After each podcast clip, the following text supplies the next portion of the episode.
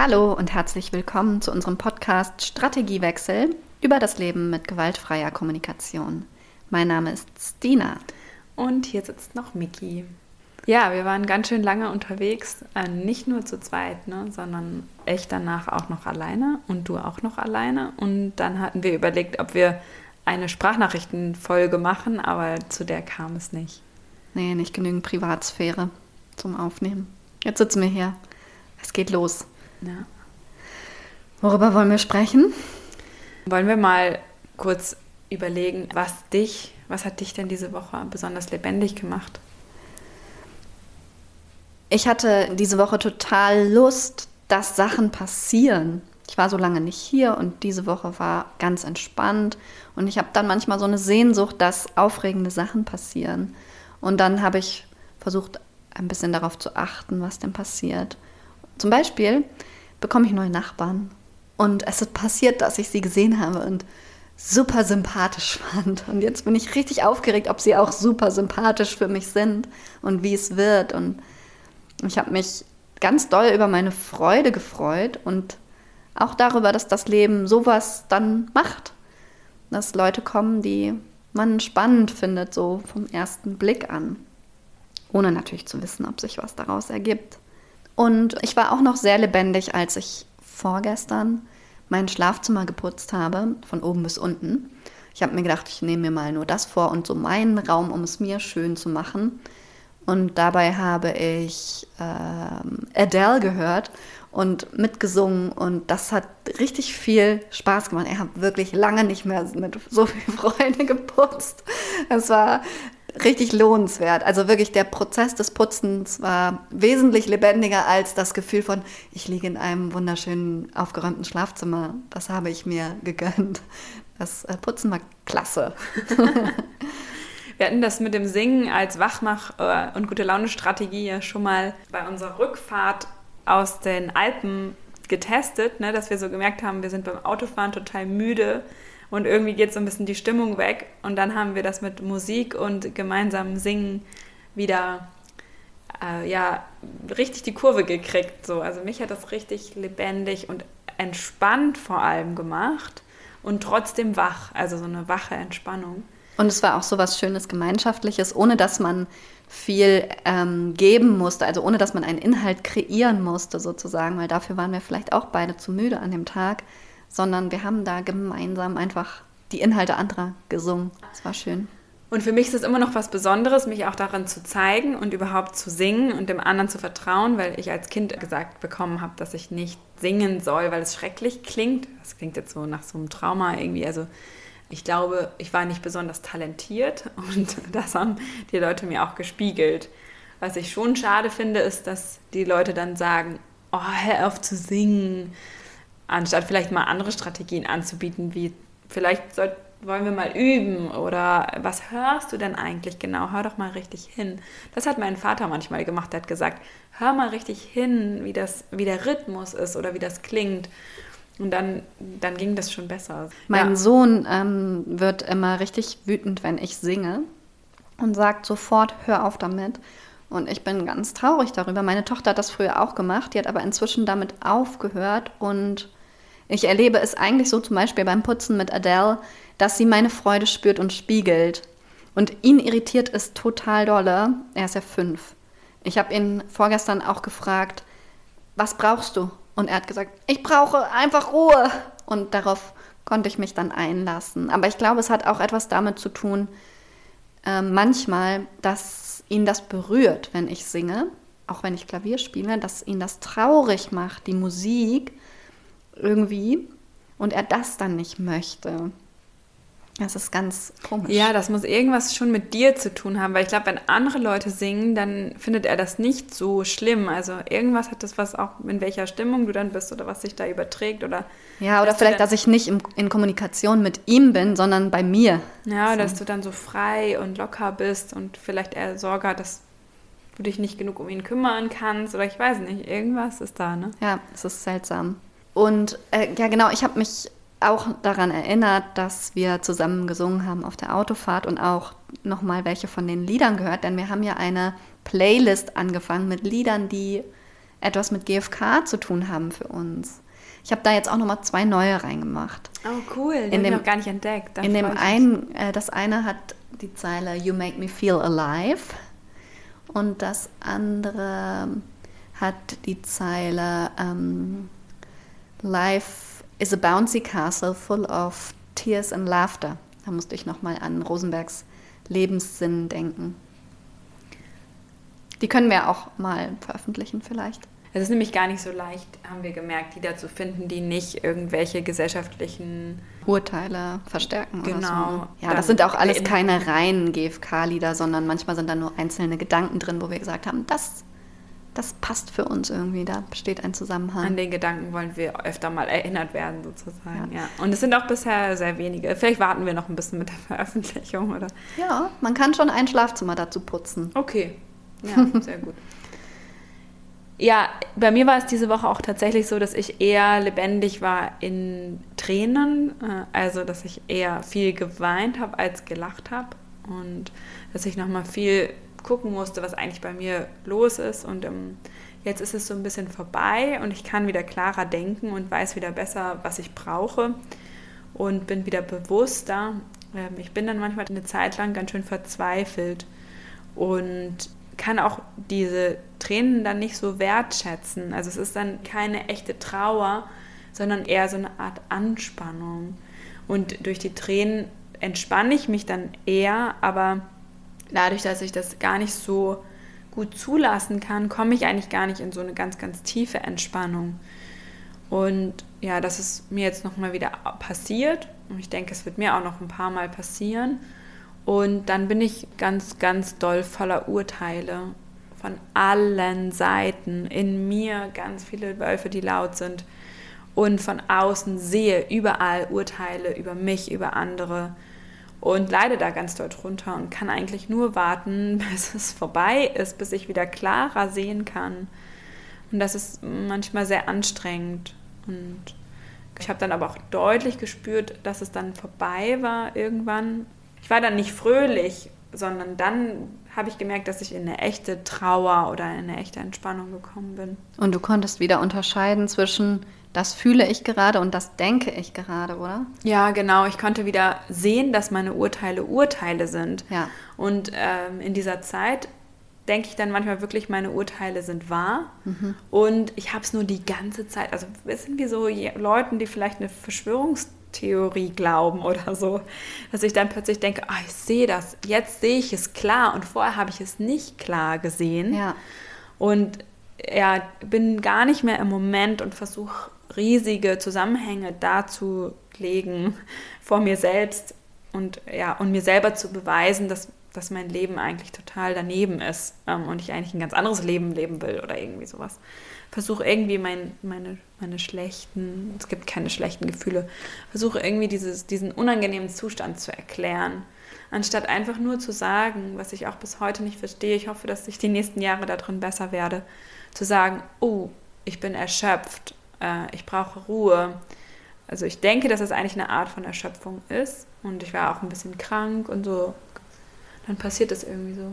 Kannst du jetzt einschätzen, ob es dir in so einer Situation helfen würde, wenn ich dich dann versuche, auf diese Gefühlsebene zu bringen durch Spiegeln, dass ich sage, bist du gerade erschöpft? Bist du gerade traurig? Bist, brauchst du gerade Ruhe? Oder ob dir das zu viel ist, zu viel Intervention? Ja, also ich spüre schon, dass ich immer so, dass ich vor diesem kompletten Zusammenbruch sozusagen Sorge habe obwohl der eigentlich dazu führen würde, also mit kompletter Zusammenbruch meine ich, dass ich zum Beispiel so hemmungslos anfangen würde zu weinen und mich gar nicht mehr beruhigen kann.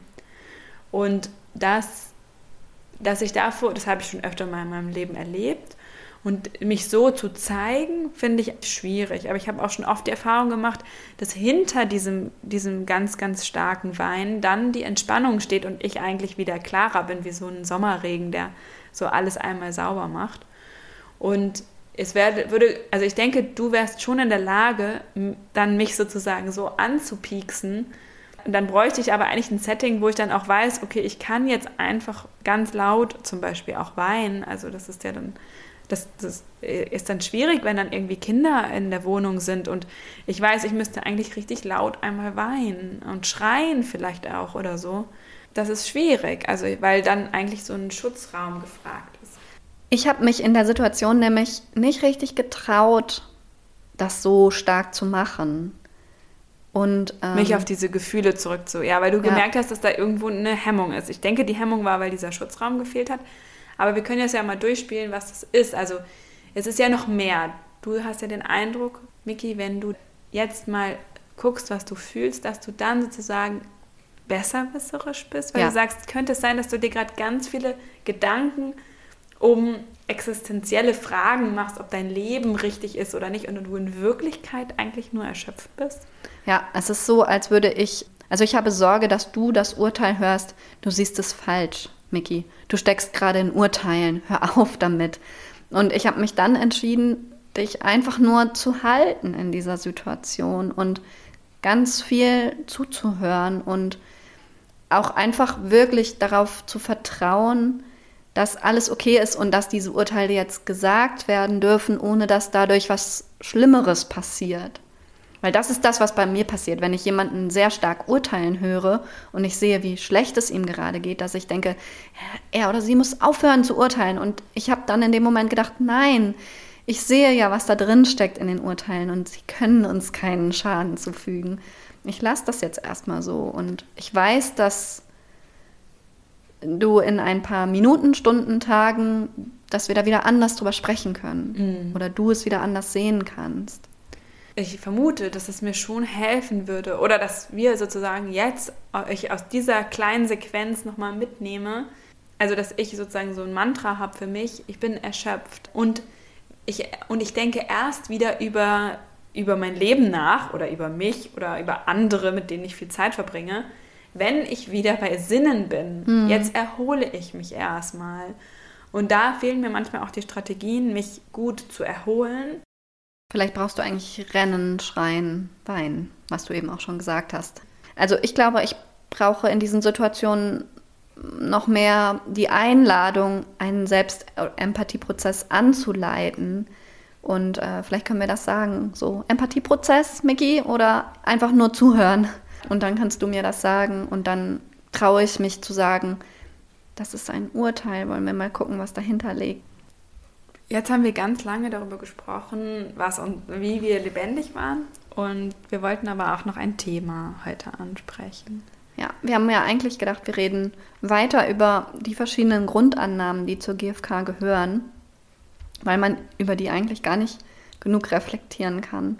Und eine die wir nochmal sehr lebendig erlebt haben in den letzten Wochen, war, alle handeln immer nach ihren Bedürfnissen. Und deswegen gibt es so etwas wie Schuld auch nicht. Und so etwas wie Egoismus gibt es nicht. Und das ist ein, eine Annahme der GfK, mit der ich immer mal wieder konfrontiert bin, weil ja doch diese Diskussion, handelt jemand eigentlich gerade egoistisch, immer mal wieder aufkommt. Zum Beispiel bei Trennungen kommt die ganz oft auf. Also Und es ist natürlich möglich, zur Bedürfniserfüllung anderer beizutragen. Und manche machen das vielleicht mehr und manche machen es weniger. Oder ich bin in einer Beziehung ganz viel damit beschäftigt, die Bedürfnisse des anderen zu mit zu bedenken und zu ihrer Erfüllung beizutragen. Und irgendwann ziehe ich mich davon aber zurück. Und ähm, das bedeutet aber nicht, dass diese Bedürfnisse für mich an Wert verlieren, sondern ich übernehme nicht mehr so viel Anteil an ihrer Realisierung. Kennst du diesen Spruch, jeder ist sich selbst der Nächste? Das habe ich schon, bevor ich GFK kennengelernt habe, irgendwann in meinem Kopf umformuliert und dachte, das wird ja immer so despektierlich eigentlich gesagt. Und dachte, ja, genau. Also Natürlich. Jeder kennt sich selbst am besten und ähm, weiß, was er oder sie braucht und ist auch am allermeisten damit beschäftigt und verantwortlich dafür, für sich zu sorgen. Mhm. Also ich stelle mir jetzt nur mal vor, es gibt eine Paarbeziehung und einer der beiden handelt nicht egoistisch, jetzt sozusagen in Wölfisch gesprochen. Oder anders gesprochen, stellt euch vor, einer sorgt nicht für seine Bedürfnisse. Dann wird es langfristig wahrscheinlich keine Verbindung geben, weil nämlich einer immer über die eigenen Grenzen hinausgeht und sozusagen immer guckt, was alle wollen in der Familie, aber die eigenen Bedürfnisse so zurückstellt. Ich stelle mir das immer so ein bisschen so vor wie so ein Minuskonto, was angesammelt wird, unerfüllte Bedürfnisse. Und dann irgendwann bricht das sozusagen raus. Und dann sagt jemand, ja, ich habe gar nicht genug für mich gesorgt, jetzt muss ich mal ganz viel für mich sorgen in der nächsten Zeit. Es ist irgendwie schwieriger, am Gleichgewicht dann zu bleiben, wenn, wenn man nicht für die eigenen Bedürfnisse sorgt. Und das ist die Frage, ist das egoistisch? Also ich würde sagen, nein, sondern das ist gesund. Ja. Eine weitere Grundannahme, die dazugehört und die ich jetzt gerne nennen würde, ist, es geht gar nicht immer um Erfüllung sondern eigentlich geht es nur darum, die Bedürfnisse zu sehen und anzuerkennen und nicht nur meine eigenen, sondern die aller. Also ich möchte das nochmal sagen, weil ich finde sonst auch so ein Druck entsteht oder so ein Bild entstehen könnte von, meine Bedürfnisse müssen sich erfüllen. Das kann gar nicht immer sein. Also es ist nur wichtig, sie zu kennen, mit ihnen in Kontakt zu sein, sich nach ihnen sehnen zu dürfen, auf der Suche nach ihnen zu sein. Aber manche werden sich vielleicht nicht jetzt hier sofort erfüllen. Das ist nicht der Anspruch. Ja, nochmal Bezug nehmend auf diese Geschichte, die ich jetzt am Anfang erzählt habe. Ich bin manchmal dann nicht okay damit, dass sich nicht alle Bedürfnisse erfüllen. Mein Urteil über mich ist, dass ich auch vielleicht sehr verwöhnt bin, dass ich gut in der Lage bin, für meine Bedürfnisse zu sorgen und in, kreativ in meinen Strategien oft bin und dass ich in solchen Situationen halt die Kreativität für Strategien verliere und dadurch dann nicht mehr so gut dafür sorgen kann. Und auch ein bisschen die, meine eigene Klarheit, was ich eigentlich gerade brauche, verliere. Und das ist, es ging ja eigentlich darum, wieder mit mir in Verbindung zu kommen. Ja, tatsächlich besteht da so eine gewisse Gefahr, wenn man sich damit auseinandersetzt, dass man einen Blick dafür gewinnt, was alles nicht erfüllt ist, statt darauf zu gucken, was alles gerade erfüllt ist und sich darüber zu freuen. Und ganz dolle darauf zu vertrauen, dass alles irgendwann seine Erfüllung finden wird oder seine Beachtung zumindest finden wird. Wir wollten jetzt nochmal ganz praktisch erzählen. Wir haben so eine Situation im Urlaub erlebt, äh, die auch ein bisschen witzig ist. Wir haben es jetzt schon ein paar Mal ähm, Freundinnen erzählt, äh, wo, wo es uns kurz schwer fiel, aber eigentlich nicht so dolle. Ungefähr eine halbe Minute. Nee, wir haben gedacht, anderen Leuten würde es schwerfallen, jetzt die, das so zu sehen, dass der andere seine Bedürfnisse erfüllt anstatt Urteile über ihn zu haben. Ja. Kannst du bitte die Geschichte erzählen? also, die Kurzversion ist, wir waren auf einer Alm, von dort haben wir auch eine Folge gemacht und dann ähm, haben wir uns verabschiedet und an dem Tag haben wir noch ein paar Stunden Holz gehackt. Und es gab dort einen ähm, Menschen, den wir beide anziehend fanden. Und also der irgendwie einen guten, also guten Humor hatte, mit dem wir uns gut verbunden gefühlt haben.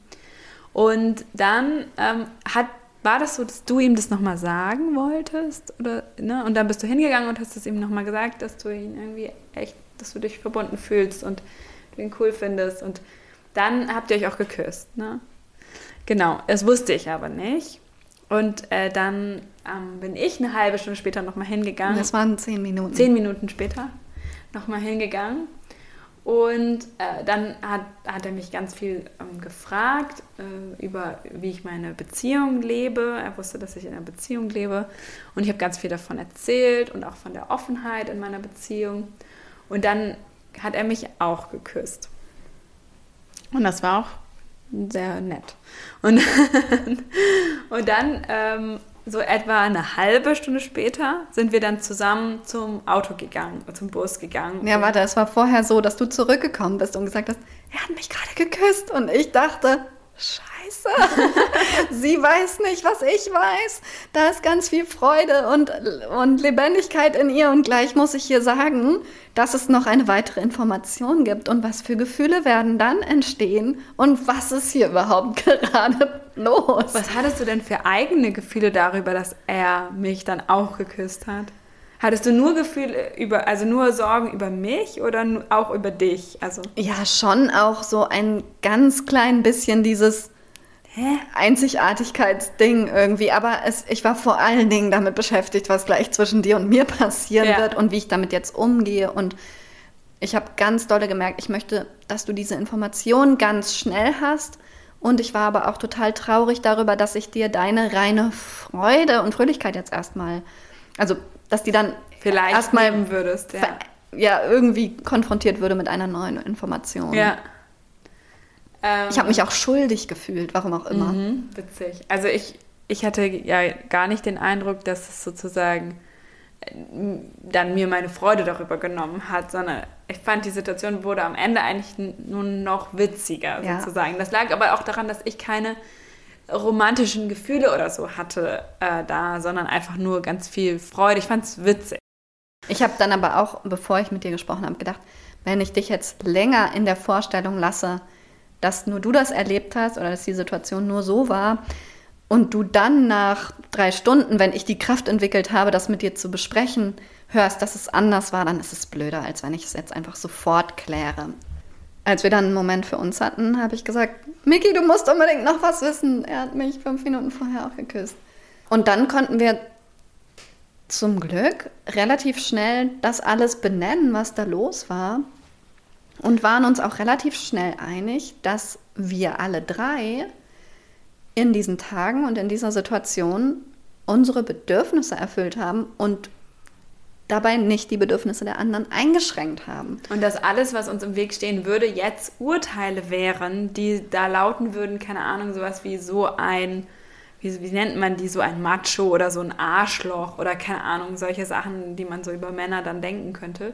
Ja, oder auch in die Selbstabwertung zu gehen und zu sagen, ja, ich habe hier überhaupt nichts zu bedeuten, sondern einfach nur zu sagen, ah ja, also ich habe Anziehung gespürt, er hat Anziehung gespürt, er hat nochmal Anziehung gespürt. Es war für alle schön, so, es ist wie es ist, so war es offensichtlich. Und es hat insgesamt eine nicht so riesige Bedeutung sozusagen, sondern einfach Ja. nur nett, ja. Genau, und äh, das ist uns super gut gelungen, fand ich, ja. Und ich habe es auch echt richtig gut geschafft, mich dann nicht von diesen Urteilen, die ich natürlich im Kopf habe, ähm, leiten zu lassen, sondern dann im Moment zu bleiben. Aber es liegt natürlich auch daran, dass äh, sobald ich mir der Beziehung zu dir wieder sicher war, die mir halt mega viel bedeutet, alles an, also das wäre für mich schlimm gewesen, natürlich. Und es gehört für mich auch ganz viel Vertrauen dazu, dass ich weiß, dass du, also dass ich wirklich mir sagen kann, du bist ehrlich zu mir. Die Bedürfnisse, die du mir nennst, sind die Bedürfnisse, die du erlebt hast. Du hast und Vertrauen in mich zu sagen, ich habe wirklich das Beste getan, was ich in dieser Situation tun konnte. Ähm, was Ja. anderes ging, also fiel mir nicht ein. So meine Entscheidungen sind okay gewesen. Hätte ich diesen Kurs ja gar nicht gehabt, wenn du es mir vorher gesagt hättest. Ja. Und es war schon cool, den zu haben. Es war eine schöne Erfahrung. Ähm, war ein sehr leichter Moment. Ja, das war das eine, genau. Und dann war ich alleine eine Woche auf dem Segelboot. Und da war auch eine Situation, in der es mir richtig, also nein, jetzt kommt eine Situation, wo es mir richtig schwer gefallen ist, was der andere sich eigentlich erfüllt. Und ich bin auch ein bisschen aufgeregt, darüber zu sprechen, weil ich weiß, dass das Thema super sensibel ist für mich und auch für andere. Nämlich ähm, war es so, dass wir ähm, einen Quiz gespielt haben und dann ähm, auf der Suche sozusagen nach einem Namen von einem Fußballer waren. Und dann hat einer der älteren Männer, die mit auf diesem Boot zu der Crew gehörten, das N-Wort gesagt. Dann merke ich immer, dass mich das ganz, ganz dolle trifft. Ich aber ja natürlich weiß, dass manche Menschen das immer noch benutzen. Und was mich dann eigentlich noch mehr getroffen hat, war, dass ich dann gesagt habe, wieso benutzt ihr das? Ähm, so erstmal eigentlich ganz offen, also mir ist immer wichtig, dass ich diese Situation nicht übergehe, sondern sofort mein Unwohlsein äußere. Und dass dann drei von uns fünf Menschen, also die drei, die älter waren, wir waren zwei jüngere Frauen und, und drei ältere Menschen, gesagt haben, das ist doch alles Quatsch, dass man das nicht mehr sagen soll. Natürlich kann man das noch sagen. Die sagen das ja auch selbst über sich und so weiter. Also das ist mir richtig schwer gefallen, dass die dann natürlich, vielleicht bin ich da auch naiv, nicht sagen, oh, oh Mist, das ist noch so eine doofe Gewohnheit und wir wissen das eigentlich. Das ist diese ähm, White Fragility. Das, also das ist dieses, ich reag, wenn ich Rückmeldung bekomme zu meinem rassistischen Verhalten, dann ähm, bin ich so getroffen, dann fühle ich vielleicht Scham und Schuld und deswegen reagiere ich bin fragil in diesem Moment und deswegen reagiere ich nicht authentisch, ehrlich, zum Beispiel so wie du es gerade gesagt hast, sondern ich wehre ab, ich rationalisiere, ich begründe mein Verhalten, mhm. um meinen Selbstwert zu schützen. Weil ja. dieses Urteil, Rassist zu sein, ein so krasses ist in unserer Gesellschaft, dass ich das nicht auf mir sitzen lassen kann. Und ähm, die These in diesem Buch, was ich gelesen habe, ist, dass diese Form von Fragilität dazu führt, dass man es nie richtig diskutiert. Hm. Ja, also ich war, äh, mich hat das dann nachts noch so ein bisschen bewegt. Also das, das ist dann so abgeschlossen, dass ich gesagt habe, ich habe mit vielen Menschen darüber gesprochen und ich weiß, die selbst von Rassismus betroffen sind, das nicht möchten. Das alle, die ich kenne. Und dann ging das natürlich los bei mir, dass ich mir gewünscht hätte, dass das Gespräch tatsächlich stattgefunden hätte. Und solche Sachen sind mir dann natürlich, wie es immer so ist, nach solchen Situationen durch den Kopf gegangen. Und ja, und, was, und dann kam dieser Schritt in meinem Kopf, dass ich dachte, was hat diese Person sich erfüllt? Du hast ja jetzt gerade schon so ein bisschen was benannt, aber was erfüllen die sich auch, indem sie es noch benutzen? Ich habe nochmal darüber Freiheit nachgedacht, also dieses, ich kann hier sagen, was ich will, ich lasse mich nicht einschränken und das hat mich voll traurig gemacht, weil ich mir eigentlich wünsche, dass diese Menschen zum Leben beitragen wollen und dass sie sich dafür entscheiden, es nicht mehr zu sagen, Einfach aus Rücksicht. So, dass, also es fällt mir richtig schwer, mich da hineinzusetzen, was die sich da erfüllt. Ja, ich ähm, habe gerade darüber nachgedacht, welche Gedanken ich so habe, wenn ich jemanden so sprechen höre. Und ich denke dann, glaube ich, in so einer Schleife sowas wie, weißt du das nicht? Was bedeutet das, dass du das jetzt benutzt? Was willst du mir damit sagen? Welche deiner Werte sind noch anders, als ich es gerade denke? Ich werde dann einfach sehr nervös ähm, über mein ansonstiges Urteil über diese Person weil ich mich so doll nach Bewusstheit und Rücksichtnahme sehne und danach, dass die Bedürfnisse aller wichtig sind und ich mir wünsche, dass Menschen darauf verzichten können, sich so Freiheit zu erfüllen, zum Beispiel. Also ist es dir, wenn ich das richtig verstehe, schon gelungen, wegzukommen von dem Schuldgedanken. Aber vielleicht ist es noch nicht gelungen, dich wirklich mit den Bedürfnissen zu verbinden, die für diese Leute im Moment im Vordergrund standen. Ja, das Einzige, was mir tatsächlich so ein bisschen gelungen ist, dass ich nochmal dachte, das sind ja Menschen, die doch noch relativ lange in der Diktatur gelebt haben, also in der, ähm, in der DDR. Und dass ich nochmal dachte, dass für diese Menschen bestimmt Freiheit und Autonomie Bedürfnisse sind. Und ich habe auch an den einen oder anderen Stellen gehört, dass es tatsächlich eine Bedeutung hatte, dass sie in diesem System aufgewachsen sind. Mhm. Also an einer Stelle hat dieser Mann, der auch das N-Wort benutzt hat, ähm, das einmal richtig geäußert, dass er gesagt hat, das war ziemlich krass. So, also es war nicht, nicht so einfach, gar nicht so schlimm oder so. Und ähm, ja, also das ist was, was ich bei denen auch so sehe, wo ich mich ganz damit verbinden kann. Mit Freiheit und Autonomie und Genuss und ähm, einfach leben, unbedacht leben sozusagen. Genau, aber da ähm, fällt mir jetzt ein weiteres Grundding der GfK ein, nämlich ich erfülle mir meine Bedürfnisse, ohne die Bedürfnisse anderer dabei zu missachten. Ja. Also, was hast du gerade für ein Wort benutzt? Unbedacht? Eben nicht. Sondern bewusst. Ich kann sie mir alle erfüllen, ohne dass ich über die Bedürfnisse der anderen rübergehen muss. Und in unserer beruflichen Situation haben wir ganz häufig damit zu tun, dass die Bedürfnisse von Menschen missachtet werden. Jemand macht irgendeinen Mist und andere haben einen Schaden. Und wie können wir dann damit umgehen? Vor allen Dingen in diesem Kontext von Lernen. Also wir wünschen uns natürlich, dass sie ein Miteinander lernen, das ähm, dazu beiträgt, dass alle geschützt sind. Oder wir wünschen uns, dass sie lernen, die Bedürfnisse der anderen zu beachten bei ihren Entscheidungen. Und welche Möglichkeiten gibt es da? Also eigentlich, also so die klassischen Maßnahmen sind ja Beschämung und Strafe. Und die wollen wir in, im Kontext GFK nicht mehr. Was, was gibt es für Möglichkeiten, anders damit umzugehen und lernen, übereinander und Verbindung zu ermöglichen?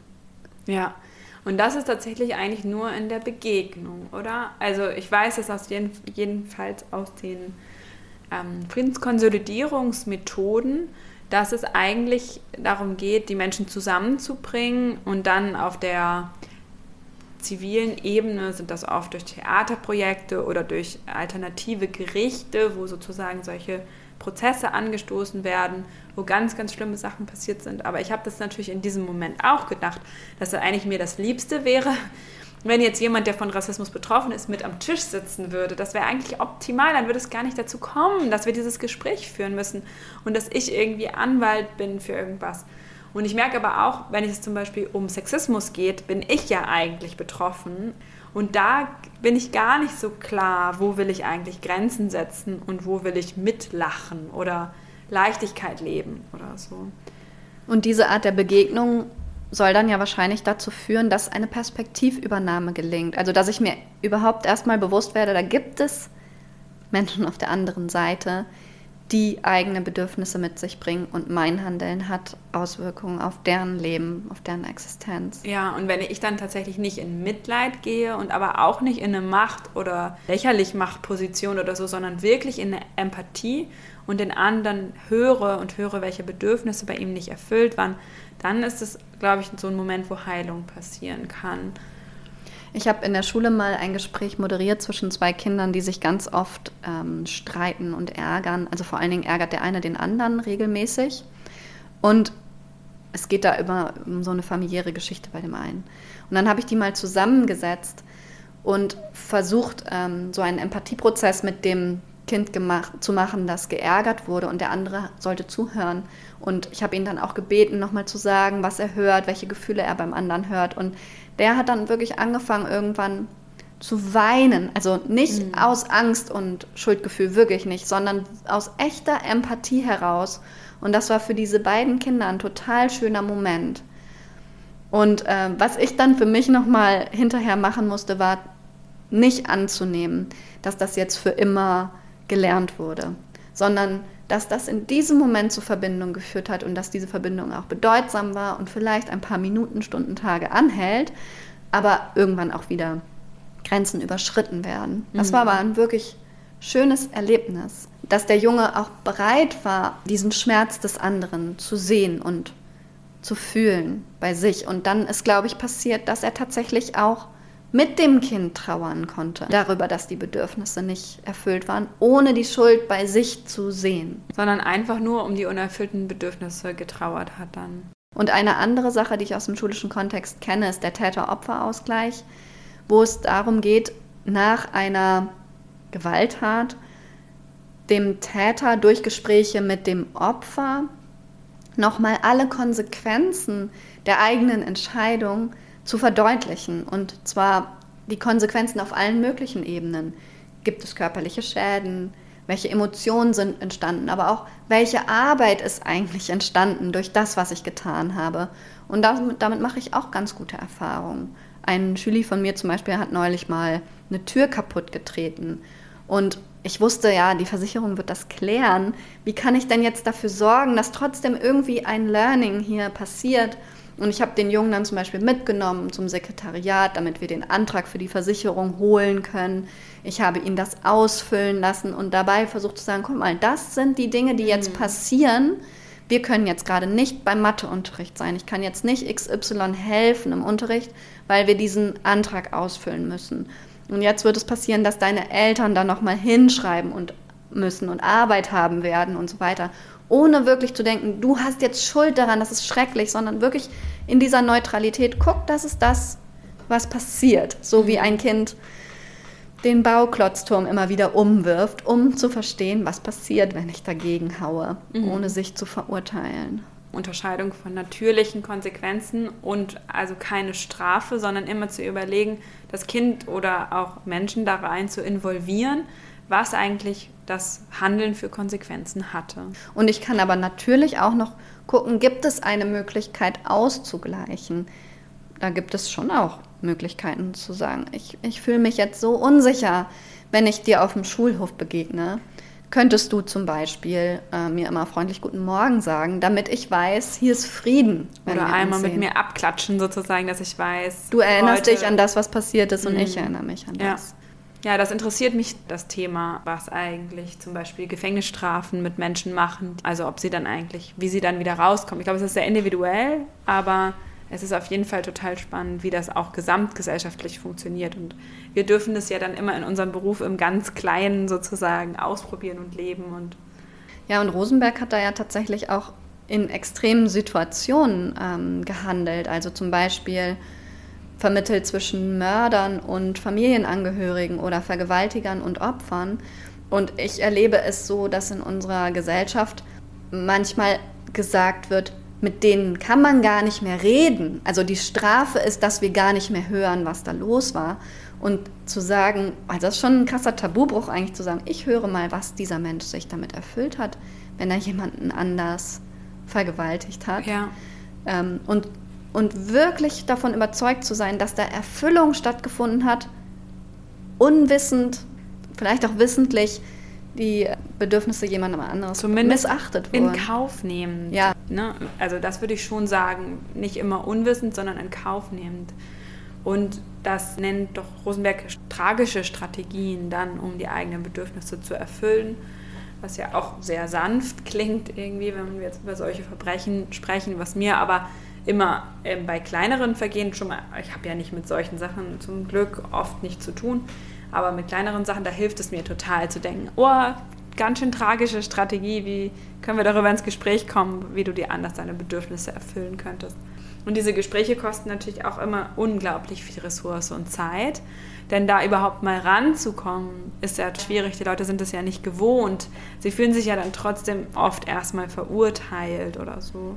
Dass ich ein wirkliches Interesse daran habe und dann nicht gleich sage, ah ja, dann ist, folgt die und die Strafe oder dann. Genau, und dann gibt es ja auch den, ähm, also die schützende Macht.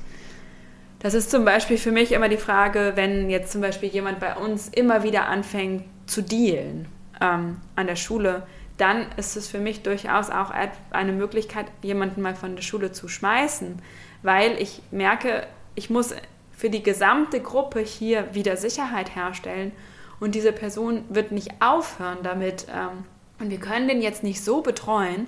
Das heißt, für den muss ein spürbares Zeichen gesetzt werden. Wenn du dich so verhältst, dann kann, können wir nicht mehr mit dir in Verbindung gehen oder dich hier nicht mehr mitmachen lassen. Und dann kann es schon mal Situationen geben, dass jemand auch ausgeschlossen werden muss oder ähm, in dem Fall ja dann im anderen Fall vielleicht ins Gefängnis gehen muss. Also das sehe ich schon so.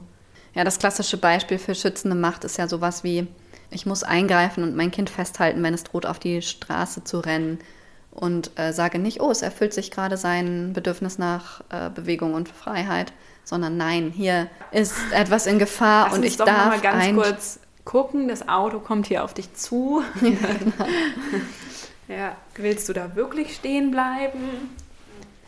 Wir haben Zitate rausgesucht, drei Stück. Äh, das erste ist Punishment is the root of violence on our planet. Und das ist ja wirklich lustig irgendwie, dass er sagt, die Bestrafung ist die Wurzel der Gewalt. Wo wir doch eigentlich annehmen, Bestrafung führt dazu, dass Gewalt aufhört.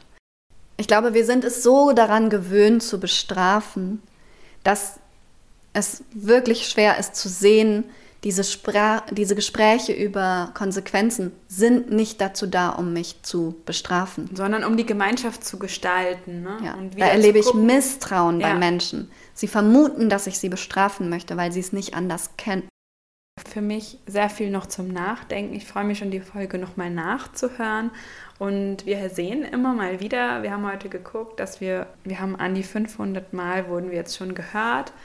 Und wir würden uns freuen, wenn ihr uns nochmal sagt, wo und wie ihr uns eigentlich hört. Wir wünschen uns ganz doll Resonanz. Und das könnt ihr an strategiewechsel.podcast.gmail.com schicken oder wir sind jetzt bei Instagram unter Strategiewechsel zu finden, Miki und Stina. Und da veröffentlichen wir in Zukunft auch, wenn neue Folgen online sind und freuen uns, wenn ihr uns folgt und uns weiterempfiehlt. Sagst du dann neue Folge hier auf Instagram? Ja. Okay, cool. Wow. Ähm, ich habe eben gesagt, wir haben drei Zitate. Soll ich Ah die ja, anderen beiden ja, noch sagen? Sonst ist es komisch. Ich lese sie einfach vor und lasse sie so stehen. Dann kann man darüber nachdenken, wenn man möchte. Das zweite ist, Violence comes from the belief that other people cause our pain and therefore deserve punishment. Und es gab einen Hörer, der sich gewünscht hat, dass wir das jetzt nicht übersetzen, weil es nämlich ihm zeigen würde, dass wir ihm zutrauen, dass er es versteht. Ja, das ist für dich. Power over leads to punishment and violence. Power with leads to compassion and understanding and to learning motivated by reverence for life rather than fear, guilt, shame or anger. Viel Freude damit. Bis zum nächsten Mal. Bis dann.